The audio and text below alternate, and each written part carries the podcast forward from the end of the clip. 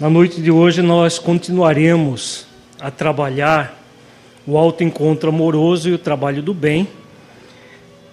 Ah, e trabalharemos a segunda parte da parábola dos dois filhos, mais conhecida como parábola do filho pródigo.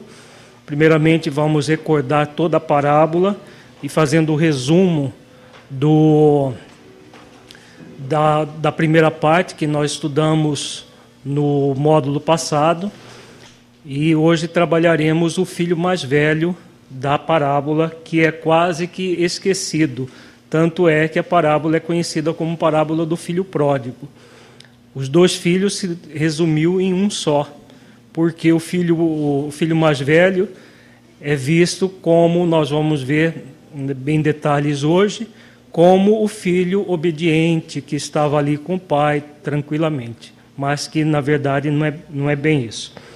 Então, Jesus, em Lucas capítulo 15, versículos 11 a 32, ele diz: E disse um certo homem tinha dois filhos. E o mais moço deles disse ao pai: Pai, dá-me a parte da fazenda que me pertence e ele repartiu com, por eles a fazenda. É muito importante prestar atenção nessa última frase de Jesus. Vai fazer muito sentido quando nós estudarmos a postura do filho mais velho. E ele repartiu por eles a fazenda. E poucos dias depois, o filho mais novo, ajuntando tudo, partiu para uma terra longínqua e ali desperdiçou a sua fazenda vivendo dissolutamente. E havendo ele gastado tudo, houve naquela terra uma grande fome e começou a padecer necessidades. E foi e chegou-se a um dos cidadãos daquela terra, o qual o mandou para os seus campos apacentar porcos. E desejava encher o seu estômago com as bolotas que os porcos comiam, e ninguém lhe dava nada. E caindo em si, disse: Quantos trabalhadores de meu pai têm abundância de pão, e eu aqui pereço de fome. Levantar-me-ei e irei ter com meu pai, e dir-lhe-ei: Pai, pequei contra o céu e perante ti. Já não sou digno de ser chamado teu filho. Faze-me como um dos teus trabalhadores. E levantando-se, foi para seu pai. E quando ainda estava longe, viu seu pai e se moveu de íntima compaixão. E correndo, lançou-se-lhe ao pescoço e o beijou. E o filho lhe disse: Pai, pequei contra o céu e perante ti, e já não sou digno de ser, ser chamado teu filho. Mas o pai disse aos seus servos: Trazei depressa a melhor roupa e vestilho, e ponde-lhe um anel na mão e sandálias nos pés, e trazei o bezerro cevado e matai-o. E comamos e alegremo-nos, porque este meu filho estava morto e reviveu. Tinha se perdido e foi achado, e começaram a alegrar-se. Então aqui conclui a primeira parte da parábola que aborda o filho mais novo. Nós, no, no mês passado, estudamos toda a trajetória do filho mais novo. Numa primeira fase, ele solicita a, a fazenda, simbolizando todos os recursos que Deus nos oferece para a cada encarnação para evoluir. E simplesmente gasta todos esses recursos simbolizando aqueles de nós que, durante a existência no corpo, simplesmente vivemos para gozar uma vida sem sentido, uma vida puramente materialista. Então, a primeira parte, quando o filho mais novo simplesmente vai gozar a vida e dissolve todos os bens. Ele perde tudo, perde tudo e, é claro, todas as vezes que nós usarmos mal os recursos que a providência divina nos oferece para evoluir, o resultado vai ser uma carência muito grande. Então chegou o momento que ele entra em carência a ponto de nem comida de porcos ter para comer. Então Jesus simbolizando essa fome como sendo a dificuldade de alto amor. Ele havia se afastado da casa paterna, que simboliza o amor essencial que nós trazemos em nós, ao se afastar para uma terra longínqua, simbolizando o desamor praticado pelas ações de dissolver os recursos divinos. E aí o que acontece? Ele entra numa fome, numa carência muito grande. Quando entra na carência, ele cai em si. Porque muitos de nós acontece isso. Nós só vamos cair em nós mesmos, e se cair em si no sentido de tomar, a, tomar consciência da nossa vida, quando nós entramos numa carência, num sofrimento. Só que a vida não é feita para sofrermos, a vida é abundância, como disse Jesus. Eu vim para que todos tenham vida e vida em abundância. E ele lembra da abundância que havia na casa do Pai. Ao lembrar da abundância que havia na casa do Pai, ele pensa em retornar, reflete nas possibilidades que ele tem, reconhece-se indigno por ter praticado indignidades e depois de, de refletir bastante, ele decide por verdadeiramente se renovar e retorna à casa do Pai, simbolizando o retorno ao amor que ele havia se afastado. Então, retorna à comunhão consigo mesmo em essência e à comunhão com Deus. Lá é recebido com toda a festa pelo Pai, simbolizando que Deus nunca se afasta de nós. E Deus nos vê sempre com dignidade, mesmo quando nós praticamos ações indignas. Sempre Deus vai nos ver como o anjo de amanhã que todos nós somos.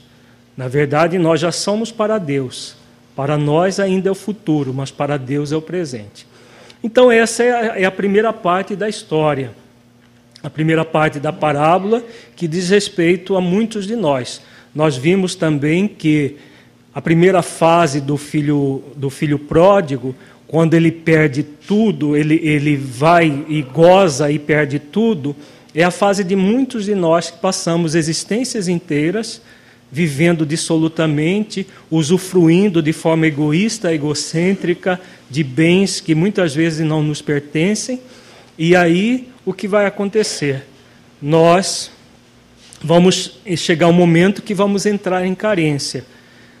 Nessa carência, não necessariamente vai acontecer na mesma existência.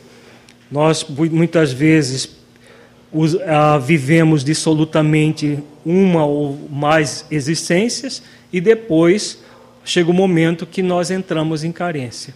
Então, aqueles que estão carentes de todos os recursos, significa o quê? Significa que eles estão sendo punidos por Deus? Não. Significa que eles estão sendo convidados a se reeducar pela dor porque não souberam ou não quiseram se educar pelo amor. Porque o filho mais novo, ele poderia ter permanecido na casa do pai, mas ele, ele preferiu partir para terras longínquas e viver dissolutamente. Se ele ficasse na casa do pai, ele não precisaria estar nesse processo de passar pelo sofrimento. É, então, nós simbolizamos, Jesus simboliza isso nessa carência que ele passou a ter. No próximo módulo, nós vamos trabalhar isso dentro do contexto do serviço de assistência e promoção social espírita tanto a, a, a passagem da samaritana no, no encontro de, dela com Jesus no poço de Jacó, quanto a parábola dos dois filhos. Então agora vejamos, vamos, vamos ver a, a parte do filho mais velho que nós vamos trabalhar mais detidamente na noite de hoje. E o seu filho mais velho estava no campo, e quando veio e chegou perto de casa, ouviu a música e as danças. E chamando um dos servos, perguntou-lhe que era aquilo. E ele lhe disse: Veio teu irmão e teu pai matou o bezerro cevado, porque o recebeu são e salvo. Mas ele se indignou e não queria entrar. E saindo o pai, instava com ele. Mas respondendo, ele disse ao pai: Eis que te sirvo há tantos anos, sem nunca transgredir o teu mandamento, e nunca me deste um cabrito para alegrar-me com os meus amigos. Vindo, porém, este teu filho, que desperdiçou a tua fazenda com as meretrizes, mataste-lhe o bezerro cevado. E ele lhe disse: Filho, tu sempre estás comigo, e todas as minhas coisas são tuas. Mas era justo alegrarmos-nos e regozijarmos-nos, porque este teu irmão estava morto e reviveu tinha se perdido e achou-se. Agora nós vamos nos deter a cada trecho da, da parábola, nessa segunda parte. Então vejamos a primeira parte, quando Jesus aborda o filho mais velho. E o seu filho mais velho estava no campo, quando veio e chegou perto de casa, ouviu a música e as danças. Nós vamos ver que na parábola inteira, o filho mais velho, em momento algum, entra na casa. Ele está sempre perto. Ele estava no campo e chegou perto. Então vejamos o significado profundo disso. Chegou perto. Em momento algum, na parábola, ele entra na casa. Ele está no campo depois chega perto de casa, está sempre nas imediações. Dentro da, na parábola, no nível profundo, estar na casa é o símbolo da comunhão com a nossa essência divina e da comunhão com Deus. Jesus mostra que ele parece que está em comunhão.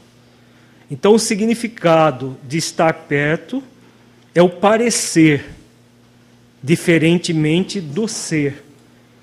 Quando o filho mais novo deseja partir para uma terra longínqua e embora e depois volta, ele estava na casa e sai e retorna à casa. O filho mais velho, na parábola, em momento algum, Jesus coloca ele dentro da casa. Ele está nas imediações sempre. Ele se movimenta, isso significa o quê? Ele se movimenta no pseudo amor e não no amor. Porque estar na casa, estar em casa, é estar em comunhão com a essência divina que nós somos, que é amor. O pseudo amor está perto do amor, pois parece com ele, mas não o é, pois tenta ocultar o desamor. Então, o pseudo amor é aquele movimento de ocultar o desamor e não de realmente desenvolver o amor que é, significa estar dentro da casa. E aí ele continua: E chamando um dos servos, perguntou-lhe: Que era aquilo? E ele lhe disse: Veio teu irmão e teu pai matou o bezerro cevado, porque o recebeu são e salvo. Então o servo dá uma, uma notícia que deveria alegrá-lo. O irmão estava há muito tempo longe de casa e retorna a casa. Agora vejamos, ele não foi para casa para perguntar para o pai. Quem ele, a quem ele se dirigiu? A um servo. Então ele não entrou dentro da casa. Então, significado profundo ele continua aqui na mesma postura de estar perto, pois não se dirige para casa para perguntar diretamente ao pai o que estava acontecendo. Ele reluta entrar na casa em comunhão com o pai. Então ele reluta, ele não quer entrar em comunhão. Alguma pergunta até agora, gente? Depois, o servo lhe dá a notícia do retorno do irmão. Se ele realmente fosse um filho dedicado, como parecia, era para se sentir feliz com a volta do irmão. Porém, o que de fato ocorre está longe disso. Então, ele recebe a notícia do retorno do, do irmão e, ao invés de ficar feliz, ele fica exatamente o contrário. Ele fica com raiva, indignado, ele fica, ele se sente preterido pelo pai por pelo fato do pai ter recebido o irmão dele de volta. E depois Jesus coloca: "Mas ele se indignou e não queria entrar". Novamente Jesus fala de ele não querer entrar, simbolizando a relutância dele de entrar em comunhão consigo mesmo em essência e com Deus. Dele entrar em comunhão com amor e saindo o pai, instava com ele.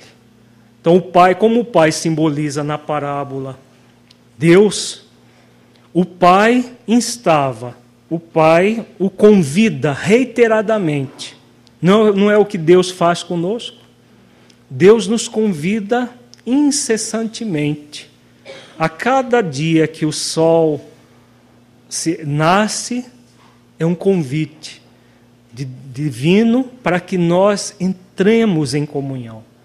A cada pôr do sol, a beleza do pôr do sol é um convite. Uma noite de luar, são milhões de convites que nós temos a cada momento para entrarmos em comunhão. Então, significado profundo. Aqui fica explícito o seu desagrado com o que estava acontecendo. Ele se revolta e torna explícito o seu distanciamento do pai. Então ele se revolta pelo fato do pai ter acolhido o seu irmão. Ele não quer entrar na casa do pai, não quer entrar em comunhão, porque a atitude de compaixão do pai o desagrada. Não quer se alegrar com o retorno do irmão. Então, qual, qual é o significado disso que Jesus está colocando? Aqueles de nós que muitas vezes nos alegramos quando alguém sofre, quando alguém cai, quando alguém tem algum problema. Tem muita gente que se coloca como puritana diante da vida, que se alegra muito quando alguém cai. Porque a pessoa invejosa, a pessoa de baixa, de pouca estatura moral, ela se alegra sempre quando alguém cai. Porque ao, ao ver a pessoa caída, ela se sente bem, entre aspas, né? Ela se sente é, satisfeita porque tem alguém caído, é como se a outra pessoa tivesse menor do que ela, menos do que ela. Mas o pai vai até ele e insiste para que ele entre em casa, em comunhão com o pai e o irmão que retornou. Uma insistência sempre da divindade para que nós entremos em comunhão com nós mesmos, em essência, com o nosso próximo. É o que Deus faz conosco, sempre nos convidando de todas as formas para entrarmos em comunhão com Ele e com o nosso próximo.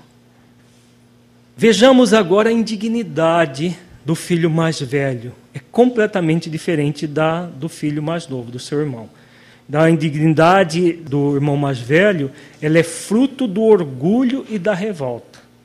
É o indigno que nem se percebe indigno. Nós vimos que o filho mais novo, quando ele cai em si, ele percebe-se indigno. Ele percebe-se indigno, mas ele busca a dignificação.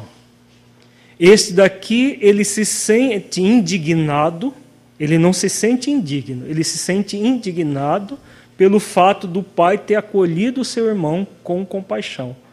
Né? por orgulho, por revolta. Enquanto que o filho mais novo se sentiu indigno e buscou a sua dignificação, com seu irmão mais velho, isso não acontece, pois ele se acha o máximo em termos de dignidade. Então, ele é digno, o irmão dele é indigno e deveria ser banido. É o que nós estamos vendo de uma forma bem clara aqui na parábola. Mas respondendo ele, disse ao pai: Eis que te sirvo há tantos anos, sem nunca transgredir o teu mandamento, e nunca me deste um cabrito para alegrar-me com os meus amigos. Perceberam a sutileza do que Jesus coloca aqui? Qual é? Tem uma coisa bem sutil aqui que eu chamei a atenção no início da parábola, para vocês se lembrarem de uma frase que Jesus coloca bem no início da parábola. Lembram? E aqui ele coloca, e é muito sutil, a maioria das pessoas não percebe esse detalhe que é muito importante para entender o caráter do filho mais velho. Lembremos que quando quando o irmão mais novo pede a fazenda, a parte da fazenda, a herança, o que Jesus coloca? Jesus coloca que o pai distribuiu para os dois a fazenda, mostrando o que? A equanimidade divina. Deus é equânime. Não seria justo Deus dar para um mais do que para outro. Né? E aqui o que, que ele fala? Nunca me desse um cabrito. Ele já havia ganho a parte dele da fazenda e estava murmurando, reclamando que nem um cabrito havia ganho. E, depois, e antes ele fala da servidão que ele se coloca e do mandamento.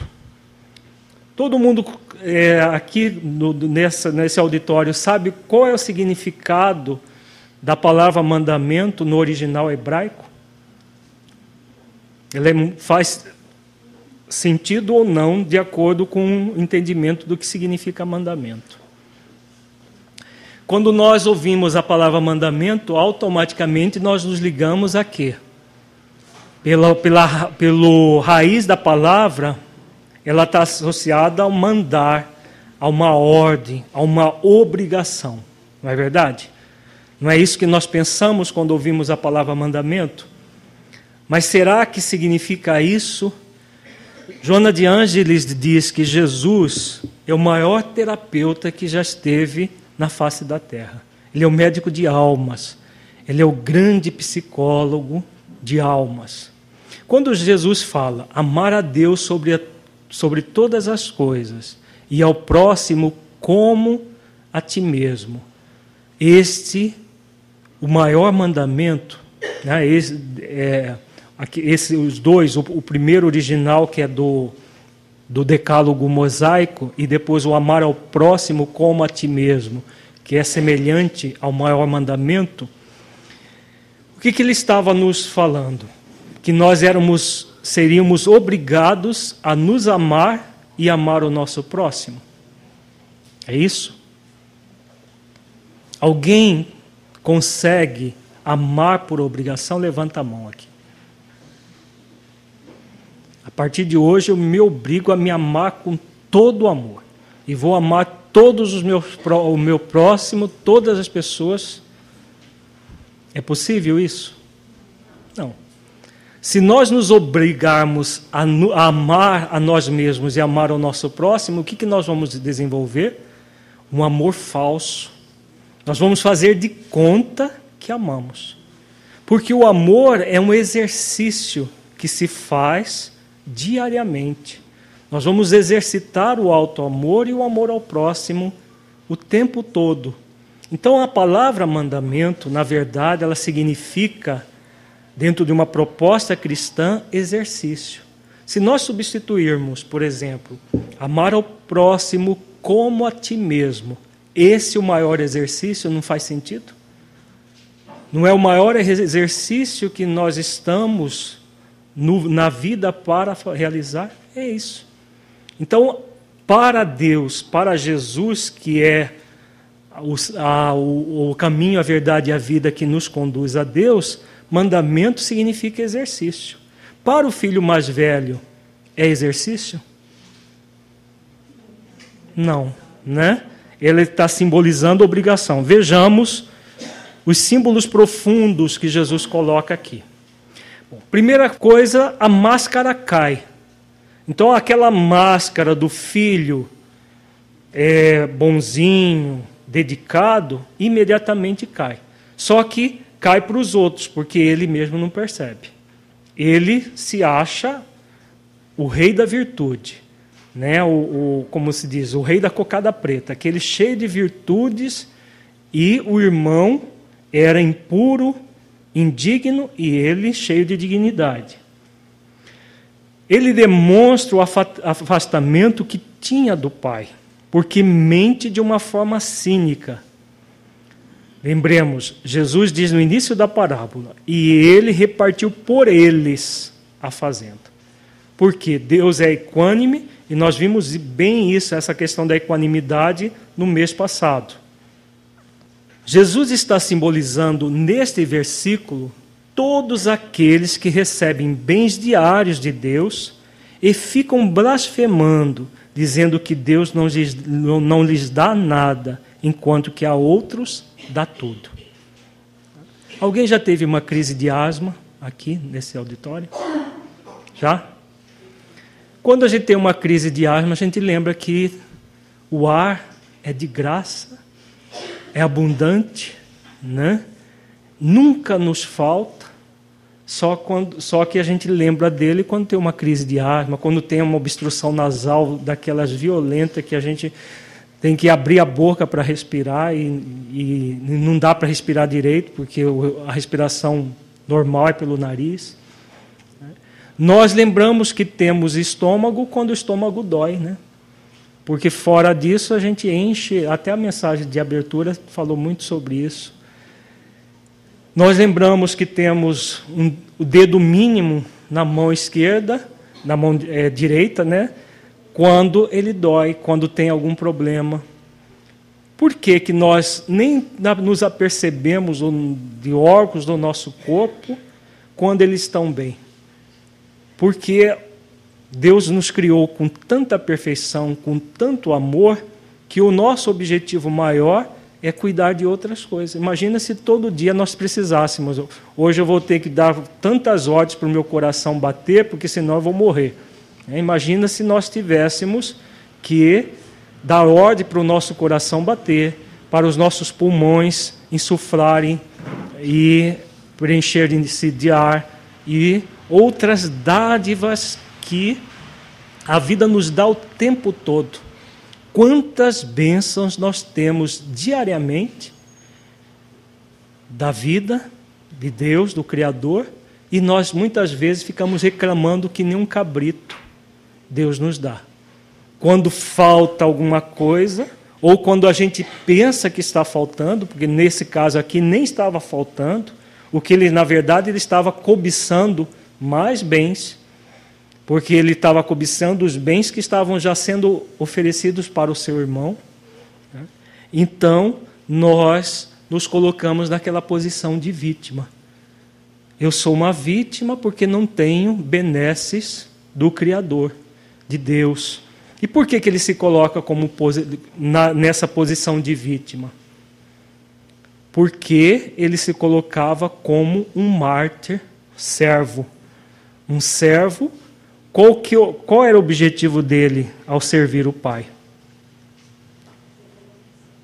Hum? Obter recompensas, né? obter mais benefícios, privilégios. Como ele não tinha, não estava tendo privilégio diferente, porque Deus é equânime, o símbolo da, da parábola mostra muito bem isso, a equanimidade divina. Então Jesus deixa claro nesse versículo a cobiça e a chantagem que o filho mais velho faz com o pai. Afinal, ele é o servo que estava ali sem nunca ter transgredido nenhum mandamento. Então, ele é o servo. Qual é o objetivo dele? Servir de verdade? É isso? Não. Né? O objetivo dele é obter privilégios. Vamos trazer isso para o contexto do nosso serviço de assistência e promoção social espírita. Quando nós buscamos uma, uma atividade dessa, o que, que nós estamos querendo? Nós estamos servindo por amor ao bem, como o filho mais novo, ao se arrepender e retorna para casa para assumir o compromisso de ser um trabalhador do bem? Ou nós estamos numa postura do seu irmão mais velho? Por quê? No no serviço de assistência e promoção social espírita, nós poderemos ter a postura do trabalhador do bem ou a postura do servo. Qual é a diferença de um para outro? Dá para perceber bem a diferença? O trabalhador do bem é aquele que reconhece que a única forma de se libertar dos seus equívocos é pela ação do bem que o transforma numa pessoa boa, numa pessoa que gradativamente vai desenvolvendo esse bem dentro de si. É um processo de dentro para fora. Por isso que ele volta para casa. O irmão mais novo, ele volta para casa, ele entra em comunhão consigo mesmo em essência e com o Criador. Isso simboliza o amor ao bem, o amor a esse processo transformador. Nós podemos estar numa atividade assistencial dessa maneira. E podemos estar como servo. Como que é estar como servo? Olha, você tem que fazer caridade, porque senão senão, olha, o obsessor te pega. Quantas vezes a gente ouviu isso no atendimento fraterno nas casas espíritas? Em atendimento fraterno para pessoas neófitas. Olha, olha lá. Você quer ir para um umbral depois que desencarnar? Você tem que fazer, você tem que ir lá fazer da sopa, você tem que fazer isso, você tem que fazer aquilo. Você quer depois ir para as trevas ao desencarnar? Quando nós fazemos algo para obter o que? Recompensa, nós estamos na postura do irmão mais velho, do filho mais velho. Porque é como se nós, ao fazer o bem, Deus vai me recompensar pelo bem que eu estou fazendo. A pessoa faz com segundas intenções. Então ele, ele, está perto da casa, parece que é alguém dedicado, mas não é. Vamos continuar para entender melhor isso. Então, o conjunto dos mandamentos divinos não é algo que seguimos a partir de uma regra fora de nós, e sim algo vivo dentro de nós mesmos. Ele não diz respeito ao Pai, e sim a cada um de nós. Então, se nós realizamos o bem para obter recompensa divina, alguma coisa está muito errada nesse processo. Por quê? A recompensa é consequência, não é causa de um processo. Se nós fazemos o bem, é claro, nós vamos nos encher de bem, nós vamos nos encher de alegria, de felicidade, e isso independe de nós estarmos aqui no corpo, fora do corpo, a alegria vai, estar, vai ser a mesma. O obsessor não nos pega porque, se nós estamos numa atitude do bem, do bom e do belo, nós estamos numa sintonia diferente da sintonia de um obsessor. Então, isso tudo é consequência. Agora, se nós fizermos na condicionalidade, eu faço isso para que aquilo aconteça, nós já entramos nessa barganha bem própria do filho mais velho. E aí ele fala que é o mandamento do pai. Vejamos, ele estava servindo não como um filho que tem interesses em comum com o pai, mas como um servo que está lá por obrigação, aguardando remuneração. Ele é o filho bonzinho que estava servindo não ao pai, mas a si mesmo. Na verdade, é a postura dele. Se não obtém a remuneração que ele quer, o servo faz o quê? O que, que o servo faz? Se ele, se ele tem uma remuneração X e ele gostaria de uma remuneração X mais Y, o que, que vai acontecer? Se houver um aceno de uma remuneração como ele gostaria, ele simplesmente vira as costas para um e vai buscar no outro. Vai buscar em outro a recompensa que ele quer. Então, na verdade, ele está querendo servir a dois senhores. E o que, que Jesus fala sobre isso? Em uma outra passagem, que provavelmente foi anotada por João e não por Lucas, mas que provavelmente Jesus deve ter dito no mesmo momento, porque os evangelistas, depois eles compilaram as falas de Jesus e sintetizaram nos evangelhos. Em outra passagem, Jesus se refere a esse tipo de pessoas quando diz, em João 8,35, Ora, o servo não fica para sempre na casa, o filho fica para sempre. Então a diferença do servo e do filho que o servo não tem comunhão com aquele que serve. O filho tem uma comunhão, tem um interesse em comum. Então, servir como o filho pródigo, quando retorna, buscando o trabalho de dignificação, é bem diferente de servir como um servo, como o, seu irmão mais velho. Ao se colocar como servo, ele fica aguardando remuneração. Os interesses dele são diversos do Pai. Quer servir a dois senhores, a Deus e a si mesmo. E numa outra passagem, anotada por Mateus 6, 24, Jesus diz assim: Ninguém pode servir a dois senhores, porque ou há de odiar um e amar o outro, ou se dedicará a um e desprezará o outro não podeis servir a Deus e a Mamon. Então, se nós buscarmos a remuneração pelo bem que nós estamos fazendo, nós estamos querendo servir a Deus e a Mamon. Mesmo que esse, esse muita gente traduz Mamon como sendo a riqueza, mas na verdade, se nós formos aprofundar o símbolo, significa todos os interesses mundanos. Se nós no, no trabalho de assistência e promoção social espírita, quisermos as recompensas pessoais por estarmos no trabalho do bem, nós estaremos querendo servir a dois senhores. E no, muitas vezes no movimento espírita a gente acha que é, é apenas a questão da, da, daquele capítulo do Evangelho, não saiba a vossa mão direita o que faz a esquerda. Se nós não fizermos alarde do nosso trabalho, nós já estamos servindo a Deus. Não é isso apenas. Porque o que importa é aquilo que está no seu coração. Se você está servindo, querendo uma recompensa, mesmo que seja um lugar lá em nosso lar, ou numa colônia parecida, Qualquer que seja a recompensa, em nível ou outro, nós estaremos agindo como servos e não como filhos. Que seja o obsessor não me pegar, que seja ir para uma colônia espiritual é, mediana para cima.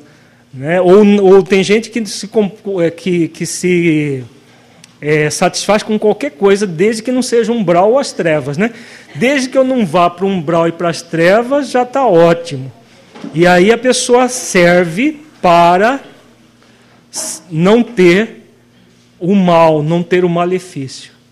E, na verdade, está criando algo que não lhe satisfaz profundamente como deve ser o trabalho do bem.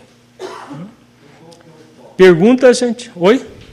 Buscar felicidade aqui agora. Por quê? Essa questão do ah, eu vou fazer isso aqui agora para depois obter uma recompensa é exatamente a postura do filho mais velho. Por quê? o processo de, se nós formos aprofundar nas obras básicas, por exemplo, pegamos o céu e o inferno. O céu e o inferno está dentro de nós. É uma questão de energia interior. É claro que existem no mundo espiritual colônias espirituais elevadas, colônias intermediárias, existem existe um umbral que começa na crosta e vai até um certo limite na, na atmosfera, existem as trevas que é na própria, nas próprias profundezas das, da crosta. Agora, ir para as trevas, para o umbral ou para uma colônia é, mediana ou elevada, não diz respeito àquilo que nós fazemos fora de nós, mas aquilo que nós fazemos dentro de nós. Então, quando a pessoa está em sintonia com o bem, como Jesus mostra a postura do, do irmão mais novo, do filho mais novo, quando assume o compromisso de trabalhar pela sua dignificação, pelo bem, esse bem já começa a acontecer aqui agora com ele mesmo. Então ele já está numa situação semelhante a, a seria o céu né, dentro do, do, do simbolismo, ele já está no céu aqui na terra. Quando desencarna a pessoa, imediatamente ela vai para uma colônia espiritual própria para ela. Porque é uma questão de peso específico, de, de, de densidade, se nós fôssemos usar uma palavra, seria da densidade energética de cada um. As pessoas com uma densidade muito grande aprofundam-se nas, nas trevas. Aquele de uma, aqueles de uma densidade mediana ficam aqui no umbral. E aqueles mais leves espiritualmente vão para colônias espirituais mais evoluídas, por uma questão de densidade energética. Essa palavra é bem material, mas dá para a gente usar como uma metáfora. Por quê? Não é que nós vamos obter um lugar X simplesmente por ter agido de uma forma Y. É por nós já vivermos assim. E ao vivermos assim, é apenas uma condição de sair de um plano e ir para o outro. Porque tem pessoas que vivem verdadeiros palacetes do ponto de vista físico, mas vivem verdadeiros infernos moral, emocional, espiritual. O que vai acontecer? É o ambiente externo que gera isso o ambiente interno? É o ambiente interno. É aquilo que a pessoa traz dentro de si.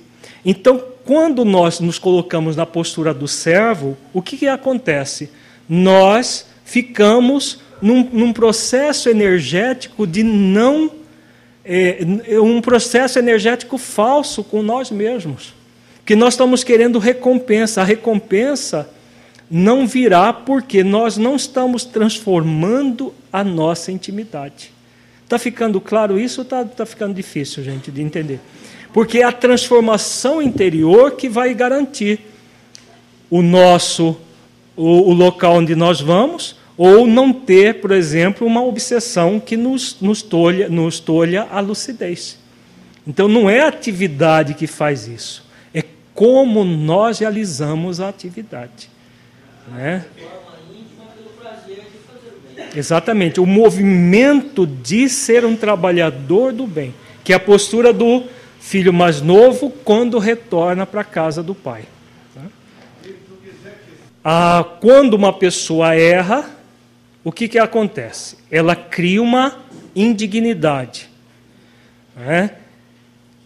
Quando o erro é fruto deliberado do mau uso do livre-arbítrio que não é o erro ignorância. O erro ignorância é diferente do erro que o, o, o filho mais novo comete.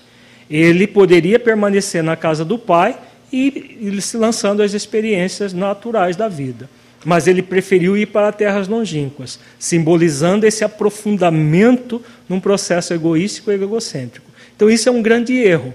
Quando a pessoa toma contato com esse erro, a forma de se libertar disso é pelo trabalho do bem. Mas não o bem para os outros sendo bonzinho para nos livrar do, do, dos problemas, porque aí é criar uma máscara. Não, agora eu vou ser bonzinho. Eu fui mal, agora eu vou ser bonzinho. É, essa é a postura do irmão, do filho mais velho. A postura do filho mais novo, não. Eu reconheço, eu, a, a, a pessoa reconhece, ela cai em si, autoconsciência, e a partir da autoconsciência ela busca a autotransformação que o trabalho do bem favorece. Aí o trabalho do bem faz sentido. Um dos, dos nossos módulos é o sentido do trabalho do bem na nossa vida. Aliás, é o próximo módulo. O sentido do trabalho do bem na nossa vida. O trabalho do bem só vai fazer sentido quando esse bem, nós mergulhamos no bem dentro de nós. Aí ele faz sentido.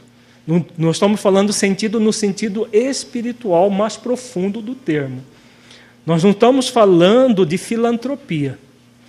Porque o nosso curso, desde o, desde o primeiro módulo, nós, nós dissemos, é uma reflexão profunda do significado do axioma fora da caridade não há salvação, reflexões para trabalhadores do serviço de assistência e promoção social espírita. Então, o objetivo é de nós refletirmos para pararmos de fazer filantropia e fazer realmente caridade. Fazer filantropia é fazer bem ao outro. Se nós enchermos essa instituição aqui de pessoas famintas, pessoas miseráveis, pessoas com dificuldades e dermos tudo o que elas precisam do ponto de vista material, nós estaremos fazendo filantropia de montão. Muita, muita gente vai ser beneficiada, sim, é inegável. Elas vão ser beneficiadas, mas é um bem efêmero, porque daqui a pouco elas estarão mais necessitadas. Agora, quando nós fazemos a caridade, essa caridade começa dentro de nós, nos transforma em pessoas mais equilibradas, mais harmonizadas, e aí nós vamos auxiliar o outro a fazer o mesmo consigo. Essa é a filosofia que deveria ser, pelo menos, do trabalho do, do, do serviço de assistência e promoção social espírita, digno desse nome. É, porque falar que é fácil, é o parecer que Jesus está colocando aqui. Está perto da casa é fácil. Está perto da caridade é fácil, é só fazer filantropia. Filantropia é o bem para os outros, sem esse bem transformar quem está realizando o bem e, muito menos, transformar a pessoa que está recebendo o bem. Claro? Perguntas? Continuemos aqui. Então ele é um servo que teme o seu Senhor. Não tem gente que diz assim, nós temos que ser temente a Deus. Até hoje, em pleno século XXI, tem muita gente ainda cultivando o temor a Deus e não o amor a Deus como Jesus nos ensinou. Jesus colocou claro que Deus é amor e muitos de nós ficamos temendo. Então ele está ali por obrigação, fazendo tudo de conformidade com os mandamentos vivendo uma farsa, pois no fundo ele queria ter feito o que o seu irmão mais novo fez. Por isso, o seu imenso despeito. Quando ele coloca-se como puro e o irmão impuro, ele, na verdade, é ele está cultivando uma máscara chamada de puritanismo. O puritano está sempre apontando o dedo para os impuros, porque no fundo ele gostaria de fazer, ou ele faz escondido, né? A maioria faz escondido das, das outras pessoas e aí ele se coloca como puro. Quando o filho deixa de ser filho para ser servo, abre mão momentaneamente da paternidade divina, pois sai da comunhão com Deus, porque essa comunhão não é obrigatória. Por isso que o pai, Jesus mostra na parábola, o pai instando com ele, o pai o convidando. Deus convida sempre. Agora, a comunhão não é uma obrigação. Muito pelo contrário, é uma, um ato de consciência. Vejamos, mas reflitamos um pouco mais. Percebamos que o filho mais velho fala, sem nunca transgredir o teu mandamento, significando que o mandamento era uma obrigação que ele se impunha. Então ele coloca o mandamento como uma obrigatoriedade que ele se impunha, mas que era do Pai. Será que era do Pai, gente? Vamos refletir juntos. Por que, que não era do Pai esse mandamento? Essa ordem, essa, essa obrigatoriedade. O que, que aconteceu com o filho mais novo quando ele pediu para o pai a herança e partiu para as terras longínquas? O pai obrigou a ficar? Se fosse o mandamento do pai, o pai obrigaria o seu filho mais novo a ficar. Não, você tem que ficar aqui me servindo. Jesus coloca isso na parábola em momento algum. Então vejamos. Não era uma ordem do pai, porque se fosse uma obrigatoriedade que o pai havia criado, ele também imporia essa obrigação ao filho mais novo. Quando o filho mais novo disse que queria partir para terras longínquas, ele obrigaria a ficar para servi-lo. Então percebamos que essa obrigatoriedade não é divina. Como o pai simboliza Deus, ela não é divina. Ela é fruto, todas as vezes que nós nos obrigamos a servir a Deus, por temê-lo, nós estamos, na verdade, tentando servir a dois senhores. O processo de servir, de, de estar em comunhão com Deus, porque na verdade a gente nem serve Deus, porque Deus não precisa de nós. Imagina se nós precisássemos servir Deus. O Criador do universo inteiro precisa de míseras pessoas como nós para servi-lo? Não. Na verdade, nós servimos a nós mesmos quando buscamos o bem, porque esse bem faz com que nós cresçamos, evoluamos. Então, eu servir a nós mesmos, só que é diferente da postura do filho mais velho. Ele fazia de conta que servia o pai, porque na verdade ele queria os privilégios do pai. Então, muitas vezes nós colocamos, nos colocamos como servos porque queremos privilégios. Agora, Deus nos convida a evoluir, a crescer, a buscar o bem pelo amor ao bem, a buscar estar em comunhão com Ele por amor a Ele e não por temor ou por obrigação. Então Jesus não diz na, nada sobre isso na parábola, pois a comunhão com o Pai deve ser espontânea e não resultado de uma coerção. Então Jesus, como esse psicoterapeuta excelente, como Joana de Ângeles nos fala, jamais colocaria que o amor poderia ser feito por coerção, por obrigação. Eu tenho que fazer na marra, porque senão não há salvação. Não existe isso. Né? Nós, às vezes, nos colocamos isso, mas isso não é da vida. Essa obrigatoriedade de servir a Deus não é divina, é algo que criamos para tentar barganhar com Deus. É fruto da deturpação das lições que Jesus oferece em seu Evangelho. Ficou claro isso, gente? Isso é muito importante para entendermos profundamente o significado num trabalho nesse nível que estamos propondo. Então, existem pessoas que dão 10% ou mais de tudo que ganham para os líderes de suas religiões, sem acompanhar o que esses líderes fazem com o dinheiro, simplesmente porque acreditam que estão comprando as benesses divinas. Não há nenhum problema em dar os 10%. Seria até bom né, se no movimento espírita a gente desse 10% do que ganhamos para as atividades a questão é dar 10%, simplesmente me livrei dessa obrigação.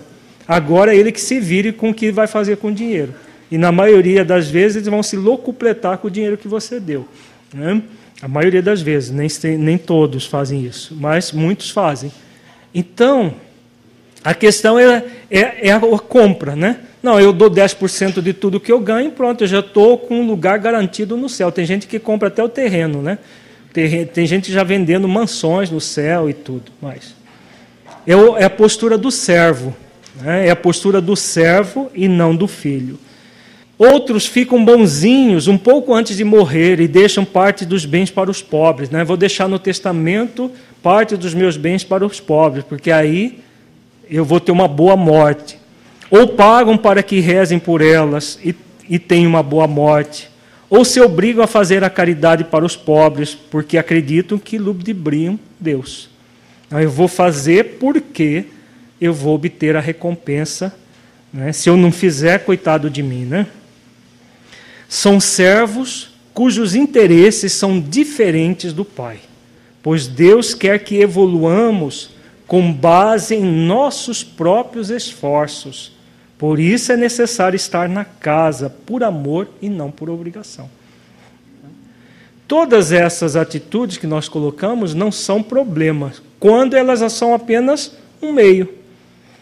Você querer dar 10% de tudo que você ganha aqui para o Lar Espírito Monteiro Lobato vai ser ótimo, né? A diretoria vai achar maravilhoso, porque vai ter muita coisa boa para se fazer com esse dinheiro. Mas é importante que você esteja aqui para acompanhar isso, para estar junto, para realizar as ações que lhe cabe e não simplesmente dar para os outros fazerem por você e você pronto, já está lindo e fagueiro, já com a casa lá em nosso lar montada para quando você desencarnar. Né? Então é, é essa questão de refletir a postura do filho e não a do servo. Aí, olha aqui, o, a Jesus continuando dizendo, né? Vindo, porém, este teu filho. O que, que ele faz aqui com o irmão? O, o irmão deixou de ser irmão, passou a ser filho do pai, né? que desperdiçou a tua fazenda, com as meretrizes mataste-lhe o, o bezerro cevado. Se a fazenda era do pai, o que, que ele tinha a ver com isso? Né? O que, que ele tinha a ver que o pai estava distribuindo de novo a fazenda? Deus não é o, o dono do universo? Joana de Anjos diz assim: Nós todos somos herdeiros do universo. E às vezes a gente fica de olho no que é do outro. E nós somos herdeiros do universo inteiro.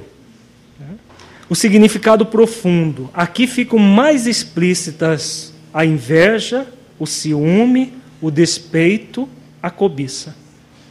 Então, ele estava, na verdade, cobiçando os valores que estavam sendo dados ao irmão. Porque o irmão já tinha ganho. Agora estava ganhando de novo? Não, mas não pode. Ele tem que ser banido, ele tem que ser expulso da casa, porque eu é que mereço tudo isso. É o que Jesus está mostrando aqui: a cobiça, o ciúme, o despeito. No fundo, ele quer que o irmão seja banido para sempre da casa para poder herdar todos os bens do Pai. Né? Como se isso fosse um grande mérito. Vemos que o filho mais velho sofre muito, pois não se percebe sendo tratado com privilégios e deferências pelo pai, por tê-lo servido durante todos aqueles anos. Então, o sofrimento do filho mais velho é bem diferente do, do filho mais novo. O seu irmão mais novo, quando sofre, o que, que ele faz?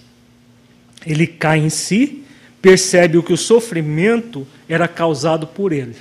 Ele havia se afastado, sofrido, e aí lembra que havia abundância na casa do pai e retorna para reconstruir a vida. O sofrimento do filho mais velho, como é? Como é esse sofrimento? É um sofrimento de reconhecer que ele traz dificuldades dentro de si mesmo e que necessita mudar isso? Não. O sofrimento dele é bem diferente disso. Na verdade, ele sofre porque ele acredita que ele é perfeito, que ele é o máximo e que o pai não estava tratando ele de maneira diferente. Deus trata alguns dos seus filhos de forma diferente, gente. Então Jesus está mostrando isso na parábola de uma forma magistral. Deus trata todos nós igualmente. Então, no, é, no livro dos Espíritos tem uma, uma, uma pergunta muito interessante que eh, Kardec pergunta: quando é, a evolução se faz, isso nas minhas palavras, e o espírito é, chega na condição de espírito puro. Para Deus, eles, aqueles que passaram pelo erro, pelo mal, vão ter diferença em relação àqueles que não passaram? A resposta é muito clara. Para Deus, todos os seus filhos são iguais. E Ele os ama, os ama indistintamente. E nós vimos no módulo passado também que para Deus não existe é, passado nem futuro. Então Deus já nos ama como espíritos puros aqui agora. Ele ama tanto Hitler quanto Gandhi da mesma maneira. Porque tanto Gandhi quanto Hitler para Deus são anjos, são espíritos puros. Então, para Deus, há uma equanimidade constante o tempo inteiro. Agora, para nós, não. Se nós nos colocarmos como pessoas melhores do que as outras, nós vamos sofrer. Vamos sofrer porque esse despeito, essa, é, essa falsa, essas falsas virtudes que nós trazemos dentro de nós, que ocultam essas, as dificuldades, fazem com que nós soframos e nem percebamos que estamos sofrendo. Aliás, percebemos, mas achamos que a causa do sofrimento está fora de nós e não dentro de nós.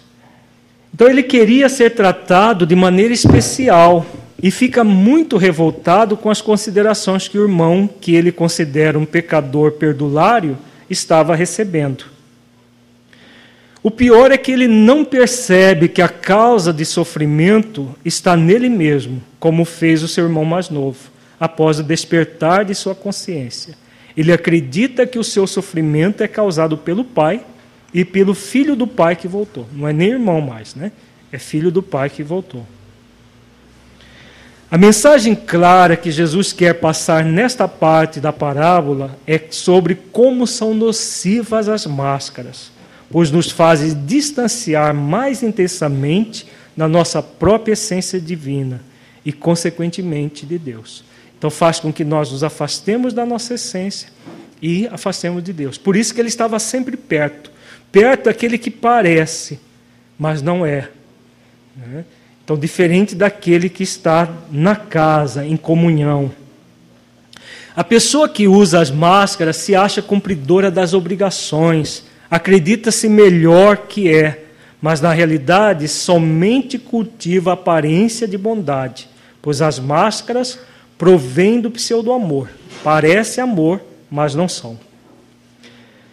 Devido a esse grande empecilho para a evolução humana, é que muitas vezes Jesus se referiu às máscaras no Evangelho, colocando-as com todas as letras, de uma forma muito clara, bastante enérgica, por serem elas extremamente nocivas à criatura. Talvez sejam as passagens do, do Evangelho mais eh, severas, mais enérgicas que Jesus eh, a, se dirige às pessoas, são quando ele se refere às máscaras. Vejamos algumas passagens dessas. Em Mateus, capítulo 6, versículos 22 e 23, Jesus diz assim: A candeia do corpo são os olhos. De sorte que, se os teus olhos forem bons, todo o teu corpo terá luz. Se, porém, os teus olhos forem maus, o teu corpo será tenebroso. Se, portanto, a luz que em ti há são trevas, quão grandes serão tais trevas. Então, se a luz que existe em nós são trevas, significa que elas são uma pseudo-luz, exatamente a máscara. Mateus 7, 3 a 5. E por que reparas tu no argueiro que está no olho do teu irmão e não vês a trave que está no teu olho? Ou como dirás a teu irmão: Deixa-me tirar o argueiro do teu olho, estando uma trave no teu? Hipócrita, tira primeiro a trave do teu olho então cuidarás em tirar o argueiro do olho do teu irmão. Então, uma fala muito severa. Quando Jesus é hipócrita, né? ele falando com a energia que ele tinha, né? que ele tem, na verdade, né? quando encarnado, só que é uma, uma, uma energia amorosa. Porque, como Jesus é onisciente também, Jesus, da mesma forma como Deus, ele nos vê como anjos. Ele já via aquelas pessoas que estavam ali como anjos. Agora vamos trazer isso para o nosso nosso dia a dia. Quantas vezes na nossa atividade do serviço de assistência e promoção social espírita a gente fica preocupado com o que os outros estão fazendo ou com o que os outros estão deixando de fazer? Ah, mas ele isso, mas ela aquilo, mas aquele, aquele outro está assim, aquela outra, ela fez isso, ela fez aquilo. Quantas vezes nós fazemos isso? Nós queremos tirar o argueiro da, do olho do outro, esquecendo que tem uma trave no nosso. Se nós nos preocuparmos com o que o outro está fazendo, o que está deixando de fazer, o que, que nós estamos fazendo com nós mesmos? É? Nós deixamos de crescer nós mesmos. Então, não, não, mas eu, eu tenho que cuidar, eu tenho que defender, porque senão você é filho ou você é servo? É o servo que tem essa postura de ficar defendendo. Tem gente que quer defender a doutrina espírita, né? como se a verdade precisasse de defesa. E se coloca como defensor da doutrina e bordou os outros para defender a doutrina que é de amor. Né? Então, são os servos que nem se percebe que estão na condição de servos. Mateus capítulo 7, versículos 15 a 20. Acautelai-vos, porém, dos falsos profetas, que vêm até vós vestidos como ovelhas, mas interiormente são lobos devoradores. Então, novamente, Jesus, de uma maneira bem enérgica, falando das máscaras. Por seus frutos os conhecereis. Porventura colhem-se uvas dos espinheiros ou figos dos abrolhos? Assim, toda árvore boa produz bons frutos, e toda árvore má produz frutos maus. Não pode a árvore boa dar maus frutos, nem a árvore má dar frutos bons. Toda árvore que não se dá bom fruto, corta-se e lança-se no fogo. Então, Jesus novamente falando das máscaras e da realidade da vida. Portanto, pelos seus frutos os conhecereis. Em Mateus 23, 27 e 28, ele novamente, ai de vós, escribas e fariseus, hipócritas, pois que sois semelhantes aos sepulcros caiados, que por fora realmente parecem formosos, mas interiormente estão cheios de ossos de mortos e de toda imundícia. Olha que linguagem forte. Né? Por que, que Jesus usava essa linguagem tão aparentemente dura, mas na verdade não, enérgica? Porque as máscaras é muito pior a pessoa mascarar os seus defeitos do que aqueles que estão praticando os erros escrachadamente. Nós vimos que quando o filho mais novo erra, ele sofre imediatamente as consequências do seu erro. E aí, ao sofrer, ele cai em si, percebe e retorna ao caminho do amor. Isso acontece com muitos de nós. Quando nós erramos deliberadamente, nós já vamos sofrer as consequências de imediato. E como ninguém gosta de sofrer, a pessoa retorna ao amor. O, o, a pessoa que mascara, como ele parece amoroso, mas não é, ele acha que está bem, então ele acha que é melhor do que os outros, que está muito bem, que está no caminho correto. Só que não está. E aí o que, que acontece? A evolução de uma pessoa que que cultiva essas máscaras de uma forma muito intensa, ele é muito mais demorada. Porque primeiro vai necessitar cair todas as máscaras, depois que caem as máscaras, a pessoa vai ver todas as feridas que ficaram ocultas pelas máscaras, para depois poder curar essas feridas, então o processo é muito mais demorado, muito mais difícil. Assim também vós exteriormente pareceis justos aos homens, mas interiormente está cheios de hipocrisia e de iniquidade. Então Jesus falando novamente da hipocrisia. Em Lucas capítulo 17, versículos 20 e 21, e interrogado pelos fariseus sobre quando havia de vir o reino de Deus, respondeu-lhes e disse: O reino de Deus não vem com aparência exterior então, mostrando muito claro que o reino de Deus é dentro de nós e não criado fora de nós. E ele lhe disse, continuando a parábola, e ele lhe disse: Filho, tu sempre estás comigo e todas as minhas coisas são tuas. Significado profundo. Aqui Jesus deixa claro que o pai sentia-se junto ao filho, ao contrário do que ele, do que este pensava. Então, Deus se aparta de nós, quer estejamos nas máscaras, quer estejamos é, praticando o mal deliberadamente ou buscando o bem. Ele se afasta de nós em algum momento? Em momento algum ele se afasta. Então, por isso que Jesus coloca: Tu sempre estás comigo. Agora, o filho se sentia com, com o pai, num, em momento algum, a tal ponto dele não querer entrar na casa, mesmo quando o pai o convida com insistência. Então ele estava sempre, ele estava no, no movimento de estar perto, mas não em comunhão. E depois o pai coloca: todas as minhas coisas são tuas. Não é a realidade da vida? Deus é o dono do universo e nós somos filhos do dono. Somos herdeiros do dono do universo. Então, todos os recursos do universo encontram-se sempre à nossa disposição para evoluirmos, mesmo quando não sentimos isso. Então, tudo está à nossa disposição. Se nós estamos em comunhão com Deus, nós sentimos essas benesses. Se nós não estamos em comunhão, nós achamos que nós estamos é, distanciados de tudo, todos os recursos divinos. Jesus coloca nesse versículo uma questão muito profunda. Existe algum filho que não está com Deus do ponto de vista divino? É, nós já respondemos antecipadamente. Não.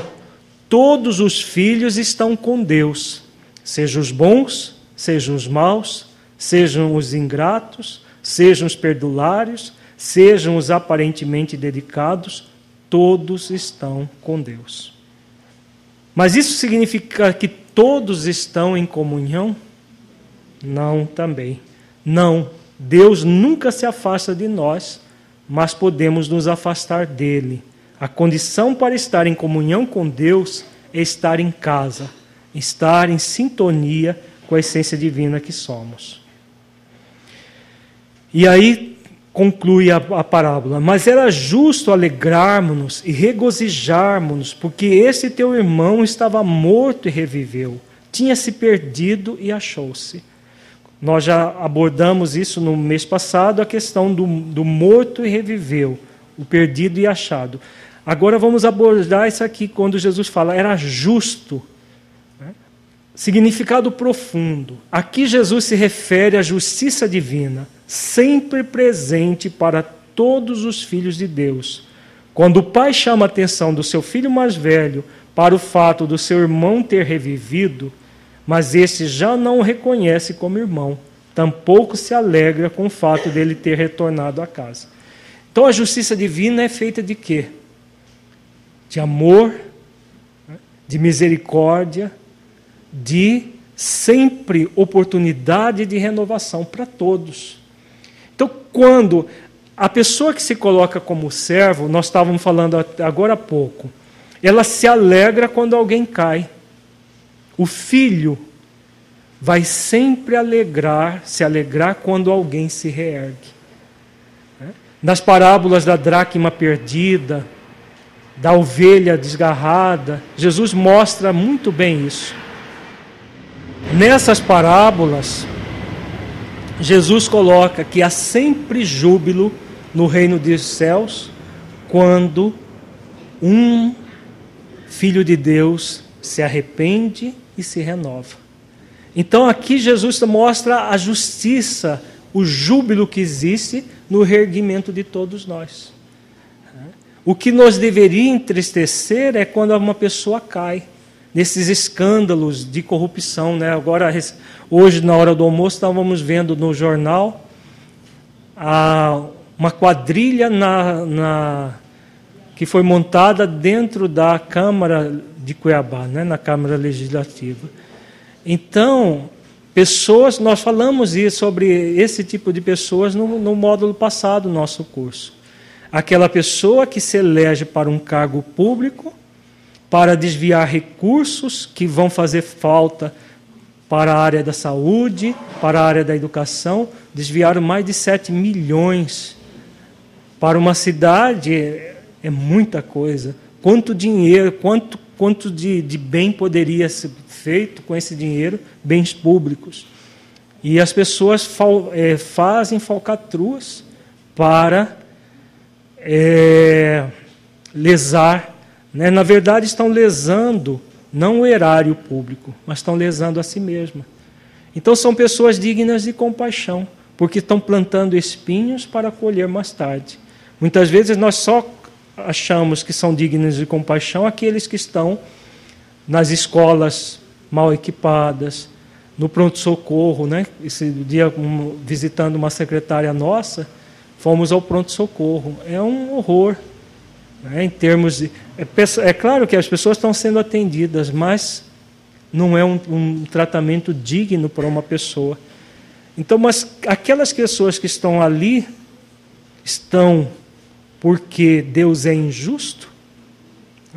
Se nós estamos acabando de ver que a justiça divina sempre é equânime, a justiça divina é sempre de amor e de misericórdia, aqueles que estão numa situação de falta, de penúria, é porque plantaram os espinhos outrora e que hoje estão sendo convidados pela dor a aprender que isso não se faz. Se aprenderem, ótimo para elas, vão voltar ao caminho do amor. Se não aprenderem, vão necessitar repetir a experiência quantas vezes for necessário até aprender. Né? O que, deixa eu só concluir, o que é, não é possível é permanecer a criatura que foi criada para o amor, para o bem, para o belo, numa postura egoísta. Não é possível nós ficarmos eternamente egoístas. Vai chegar um momento que cada um de nós cai em si. É, aqueles que estão hoje plantando os espinhos vão cair em si, talvez nem mais aqui na Terra, porque o planeta está mudando, não vai haver mais expiações no nosso planeta. O mundo de regeneração não tem expiações. Então, essas expiações vão acontecer em mundos até mais é, menos evoluídos que a Terra. Pode falar. Então, numa situação como essa, uma pessoa é, num, num hospital precário, pessoas em maca, em corredores, deitadas no chão.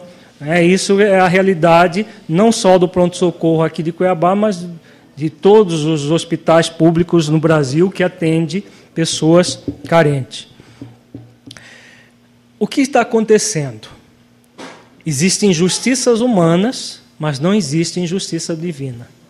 Então, nós vimos no, no, no, mês passado exatamente essa fase do filho mais novo quando perde tudo, ele age de uma maneira perdulária, egoística, egocêntrica, vem e perde tudo. Chega um momento que nem comida de porcos ele tinha para comer. Então é o momento do auge da carência. A sua é, pergunta, Silvia, a sua dúvida, é uma dúvida que não cabe dentro de uma visão espiritual profunda do ser humano. Como é que uma pessoa que está deitada numa maca de um ou no chão de um corredor de um hospital vai despertar? Ela não se lembra do passado espiritual, mas nós fizemos um exercício de reflexão, uma situação até pior do que essa. No, no mês passado nós fizemos. Vamos, vamos repetir. Uma pessoa que está pegando lixo de lixão para comer. O que acontece? Uma pessoa que está numa situação dessa, num pronto-socorro, se nós tivéssemos uma capacidade, vamos imaginar um óculos que nós percebamos a encarnação anterior dessas pessoas. Provavelmente, nós iríamos ver deitada nessa maca uma pessoa de terno e gravata, com todo luxo. Né? O que está acontecendo? Aquele, um político, por exemplo, esse, é, é, essa quadrilha que montaram no, na, na Câmara Municipal de Cuiabá, sem apontar nomes, mas falando do fato. 7 milhões de reais só nessa falcatrua que foi descoberta porque foi mínima comparado com o que deve ser desviado. 7 milhões de reais, dá para viver nababescamente, gente? Dá ou não? Dá para comp comprar até um hospital, não dá? Dá para viver de uma forma nababesca. Está tá, tá ouvindo, Silvia? A pessoa que desvia o dinheiro público, ela pode viver nababescamente com aquele dinheiro? Pode ou não pode? Pode. Nós temos centenas, milhares de políticos profissionais no nosso país fazendo isso. Deus permite que nós usemos o nosso livre-arbítrio dessa maneira? Claro. Quando o filho mais novo parte e vai para terras longínquas, o pai o obrigou a ficar. Não, vai fazer mal para você, meu filho, fica aqui. Não. Deus permitiu que ele se afastasse para aprender a experiência. Foi o uso do livre-arbítrio? Foi. Então, quando a pessoa faz isso, o que ela está fazendo? Plantando espinhos. Agora, é da lei, a lei de causa e efeito, todo espinho plantado hoje vai ser colhido amanhã. E esse amanhã, não necessariamente de uma maneira linear, como é na parábola, mas é um amanhã do ponto de vista espiritual. Então podemos ter certeza, todas as pessoas que estão nos prontos socorros, é, como o que nós temos aqui, em qualquer lugar do nosso país ou do mundo, sofrendo uma situação de fome, de penúria, de assistência de saúde, de assistência na questão de, de, de educação, em qualquer tipo de problema, não são injustiçadas. Estão passando por injustiças que são fruto da nossa do nosso próprio egoísmo, mas nenhuma delas são injustiçadas. Isso significa que devemos abandoná-las? Não. A nossa função, nós estamos aprendendo exatamente isso. Mas é necessário ter a consciência de que elas não são injustiçadas, porque senão você leva para casa. Aí você resolve o problema dessa e as outras. E, mas a vontade tem, né? Aí você leva para casa, cria um problema para você e começa a querer resolver o problema dos fracos e dos oprimidos do mundo. É esse o nosso compromisso? Não. O nosso compromisso é trabalhar para que o egoísmo seja extirpado da face da terra. Só vai ser extirpado, tá está lá muito claro no livro dos Espíritos, quando nós compreendermos a realidade espiritual da vida. Quando uma pessoa tiver plena consciência, não de ouvir falar, mas consciência de que se ela lesa aqui, daqui a pouco ela vai reencarnar e vai sofrer aquilo que ela lesou, ela vai pensar dez vezes antes de fazer. Antes de fazer aquilo. E aquele que está passando pela situação, ah, mas ele não se lembra. Ele não se lembra e aí não é válido. Como não é válido? Em espírito ele se lembra sim e sabe que é justo. Porque imagina se lembrasse Deus é tão bom conosco que permite a, o esquecimento, porque imaginemos uma pessoa que viveu nababescamente, que viveu cercada de luxo, dormindo no corredor de um pronto-socorro sujo, infecto. E lembrando que ela, ela passou por muitos hotéis cinco estrelas com dinheiro público. E ela agora sofrendo a falta disso que ela fez. Seria, um, um, seria uma tortura para uma pessoa assim. Então, a, a, o esquecimento é uma benção. Agora, em espírito, todos nós sabemos. Por isso que às vezes a gente vê aquelas filmagens das pessoas passando fome em regiões do Nordeste e a pessoa às vezes me perguntavam, mas essa pessoa passando por essa situação e diz que é porque Deus quer, refletindo profundamente, é claro que não é porque Deus quer, mas é porque ela tem na conta da vida dela um débito que está sendo saudado pelo, pelo sofrimento, porque muito provavelmente ela pode ter sido um daqueles políticos que locupletaram desde a da, da descoberta do Brasil com a cerca do Nordeste. Depois a pessoa renasce na situação de penúria, para quê? Para aprender que isso não se faz com ninguém. Retirar de recurso público não se faz com de, o recurso é de, da comunidade como um todo. Então a pessoa aprende na falta aquilo que ela poderia ter aprendido por amor. Porque a pessoa se candidata a um, um cargo público para roubar? O que, que a consciência dela, a voz de Deus, de, de, não está dentro de nós, a lei de Deus, na nossa própria consciência? Será que a pessoa que se candidata para um cargo público e depois faz falcatruas para lesar dinheiro, ela não sabe o que está fazendo? Sabe muito bem. Só que ela está plantando os espinhos. Na hora que ela estiver colhendo os espinhos, ela é coitadinha porque está colhendo os espinhos? Não. Ela é digna de compaixão tanto na hora que ela está plantando, quanto na hora que ela está colhendo. Tá? Não é isso? Você tem pergunta? Pode falar. Esse é o nosso compromisso. Né? Então, resumindo, para a, a, quando nós é, depararmos com situações dessas, façamos a nossa parte uma situação precária com alguém, em vez de ir lá resolver o problema daquela pessoa que nós tivermos contato, que nós busquemos, não é, é começar a fazer passeata, insuflar revolta, porque muitas vezes o que nós fazemos é insuflar revolta naqueles que estão passando por, pela dificuldade. Não é pela revolta que nós vamos nos libertar, é pelo amor, pelo exercício de amor, de mansidão e de humildade de coração, como Jesus recomenda.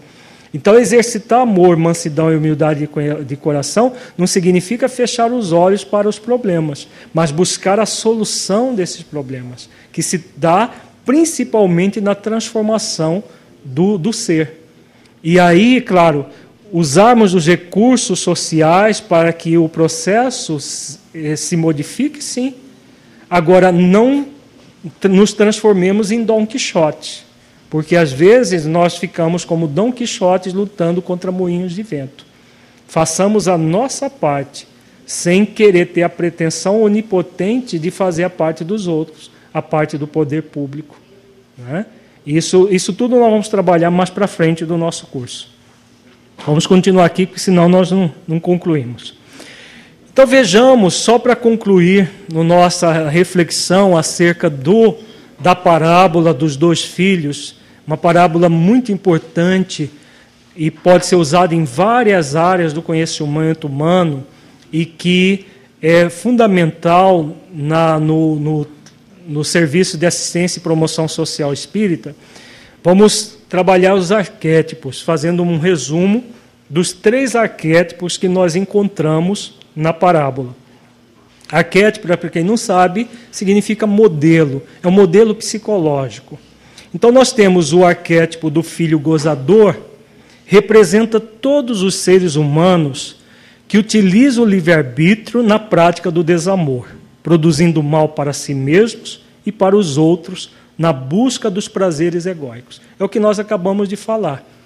Então, por exemplo, um político corrupto, um empresário corruptor, uma a pessoa que é, usa o seu livre-arbítrio né, para gozar, ou mesmo que não seja, nós estamos falando de políticos, de empresários, mas qualquer, qualquer circunstância. Uma pessoa que usa, por exemplo, uma outra pessoa para ter prazer sexual e como se fosse uma, uma laranja que chupa e joga bagaço fora, também está nesse, nesse rol aqui. Então, qualquer circunstância que nós utilizemos o livre-arbítrio na prática do desamor, na busca dos prazeres egóicos, egoísticos, egocêntricos, nós estaremos dentro desse arquétipo. Desperdiçando os recursos que recebem de Deus para evoluir, tendo como consequência a carência e o sofrimento.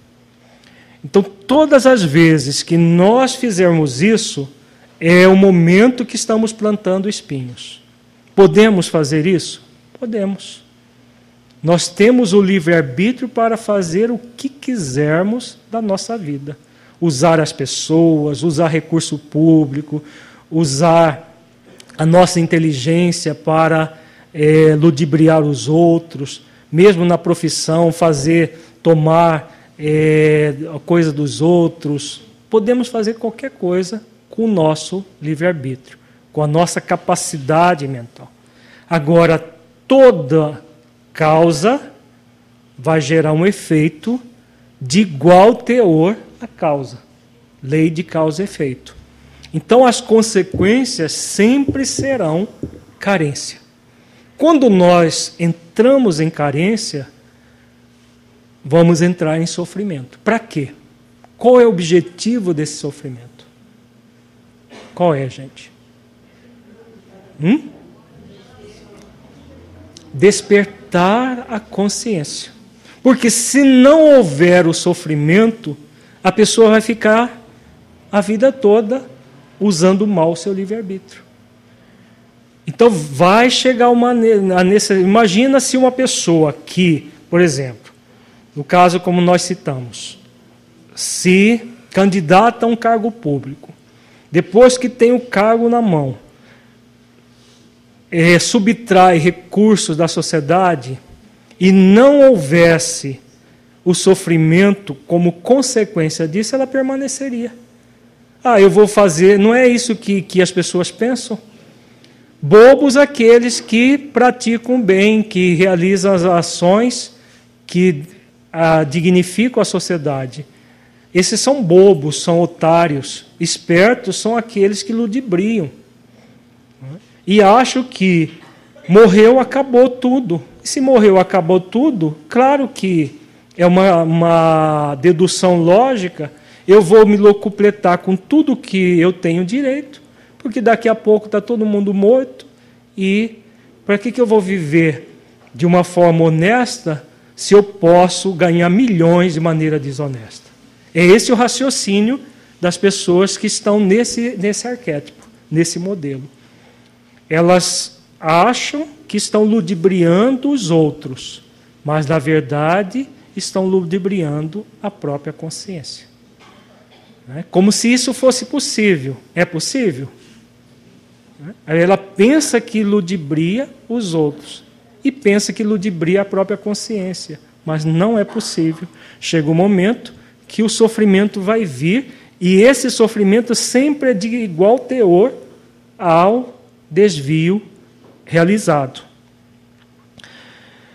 O sofrimento vai gerar o próximo arquétipo, que é o arquétipo do filho arrependido. Representa os seres que, após sofrerem as consequências da escolha da prática do desamor, tomam consciência do mal que praticaram, optando pelo desamor. Então, o sofrimento vai servir para quê? Ele sozinho ele é inútil. Agora o sofrimento ele é expiatório. No módulo passado nós refletimos o que é expiação. Lembram? O que é? O prefixo ex significa o quê? Extrair. Pia, pureza. Ação para extrair a pureza. Onde está a pureza? Simbolicamente na parábola, na casa do Pai. A casa do Pai é a essência divina. Então, é o símbolo da pureza. Então, a expiação é o mecanismo de voltar para casa. É o sofrimento que faz com que a pessoa volte para casa. Não foi isso que aconteceu com o filho pródigo? Quando ele entrou em carência, lembrou da abundância que havia na casa do pai. Ao lembrar da abundância que havia na casa do pai, ele, ele pensa, reflete que poderia voltar e volta. Então ele espia, ele, ele volta à pureza de onde ele não deveria ter se afastado. Mas como ele se afastou, necessita voltar. O movimento de se sentir longe, distante, passando necessidade, é essa situação que gera o sofrimento porque ele está longe da casa do Pai, ele está longe do amor. Praticou o desamor e agora retorna. Nós, no, no, no, no, trabalho do Serviço de Assistência e Promoção Social Espírita, deveríamos ou deveremos fazer exercícios para estar nesse arquétipo do filho arrependido. Por quê? O filho arrependido é aquele que já sofreu e agora retorna à casa do pai para assumir o trabalho do bem. O trabalho do bem que vai fazer com que ele é, supere a mácula da indignidade dentro dele mesmo. Podemos ter certeza, por que, que nós ficamos muitas vezes não compassivos, mas ficamos condoídos de pessoas numa situação de penúria, como essa que a Silvia falou? Por quê?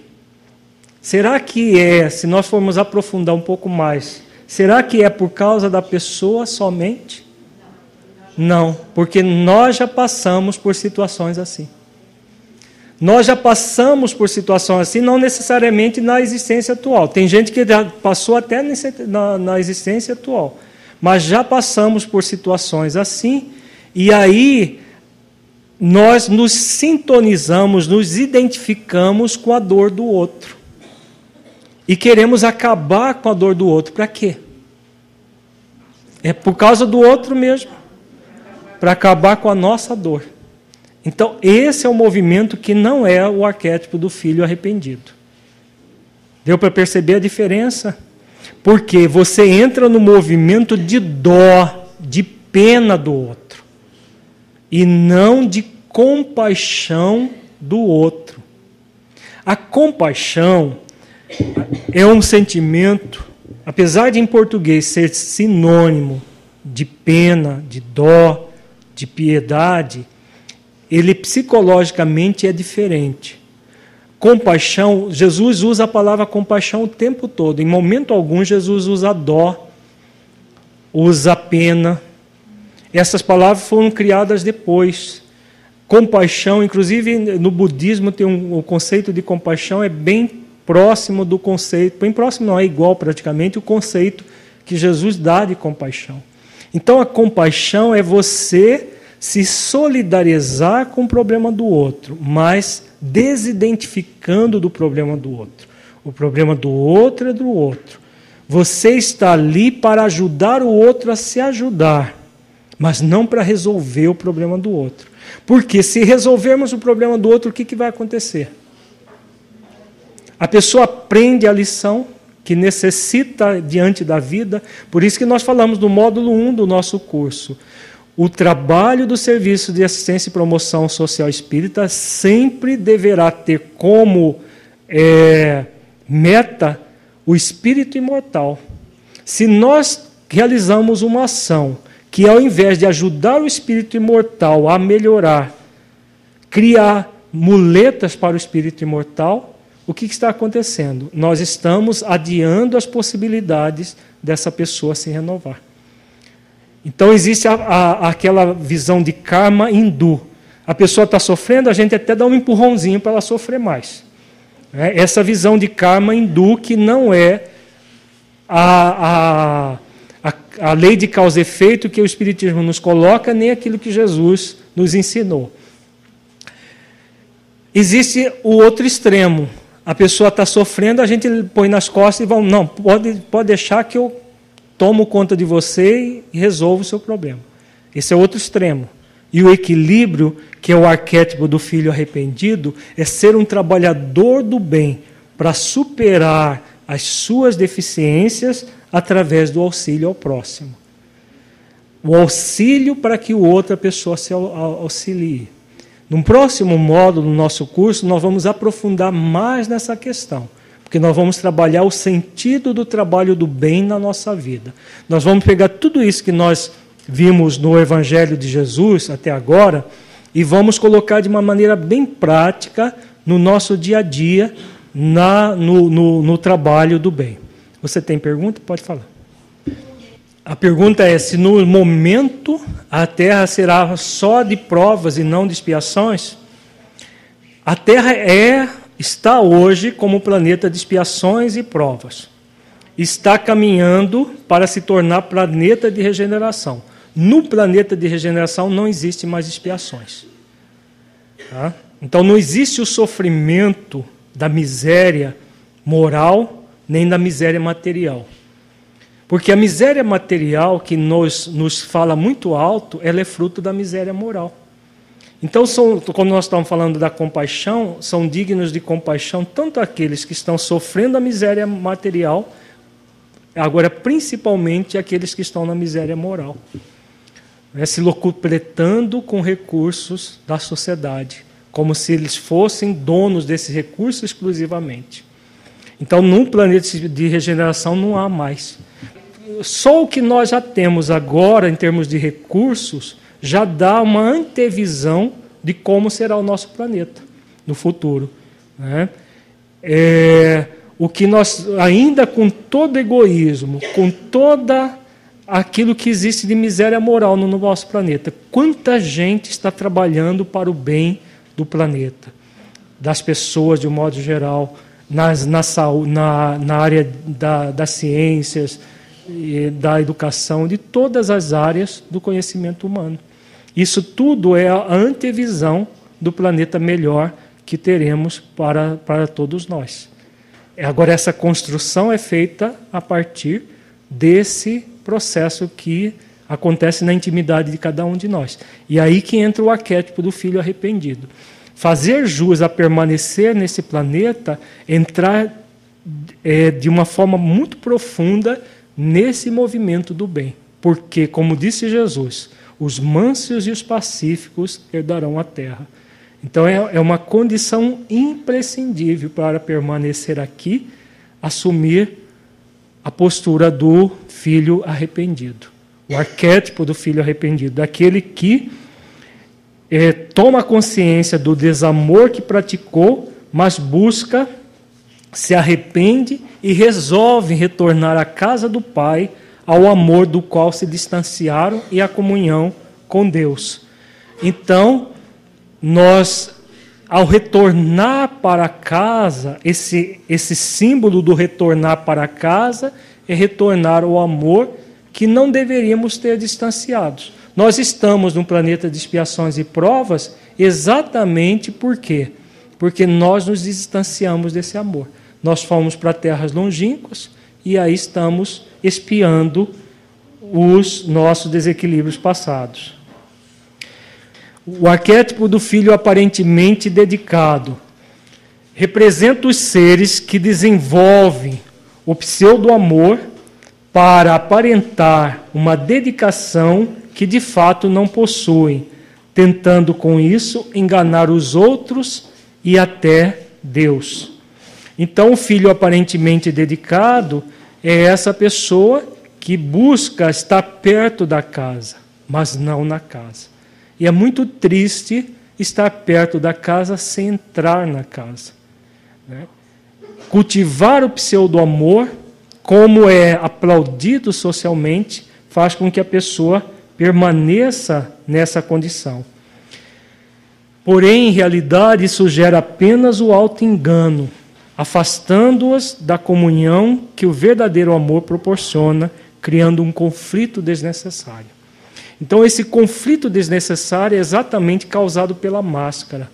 Enquanto nós vimos no filho mais novo, quando ele reconhece que distanciou do amor e entra em conflito, para quê? Para retornar o amor de onde ele não deveria ter se afastado, ele volta e o trabalho do bem vai resolver o conflito.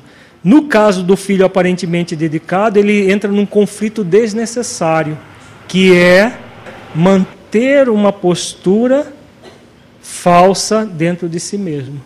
Então, ele, ele, a, a pessoa que, se, que mascara a realidade é uma pessoa muito conflituada, muito, é muito difícil esse movimento. Gasta uma energia enorme porque ele está sempre de prevenção contra os outros, está sempre é, vendo o outro de, é, de uma forma deturpada. Então, a pessoa